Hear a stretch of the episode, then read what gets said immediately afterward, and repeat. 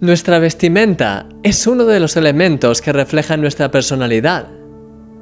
Desde el estilo hasta los colores y los materiales, todos nos vestimos de la manera que más nos gusta, de acuerdo a nuestras posibilidades.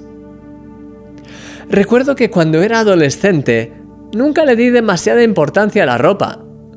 Me vestía de las cosas más baratas que podía encontrar y no me importaba demasiado mi apariencia. Eso, sin embargo, empezó a cambiar el día en que me invitaron a una boda. Era la primera boda a la que asistía oficialmente como invitado al banquete y me apetecía realmente ir lo mejor vestido posible.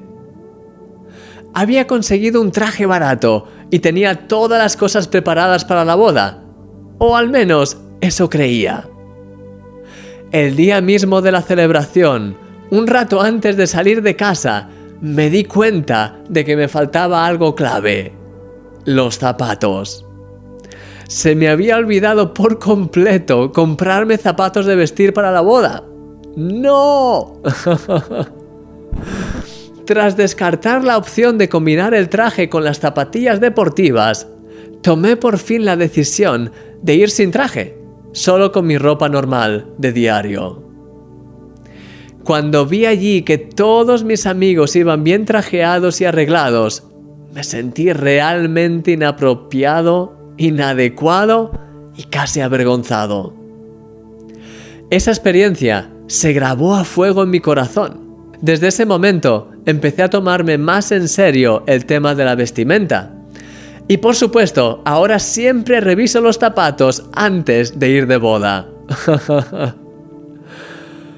el profeta Zacarías tuvo una visión acerca de un sacerdote que también tenía vestiduras inadecuadas.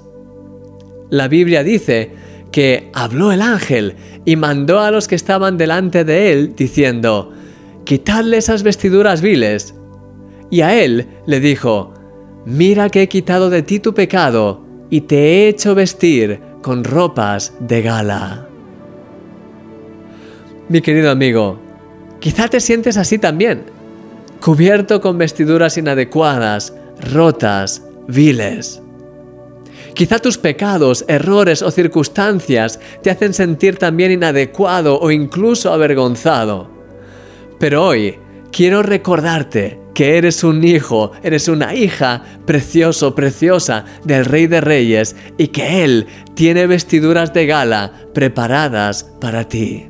Sí, quítate los harapos del pasado, toda la frustración y condenación que te hunde y déjate vestir por las ropas blancas resplandecientes del Señor. Él ya las tiene preparadas para ti. Brillas con la luz del Señor porque eres un milagro.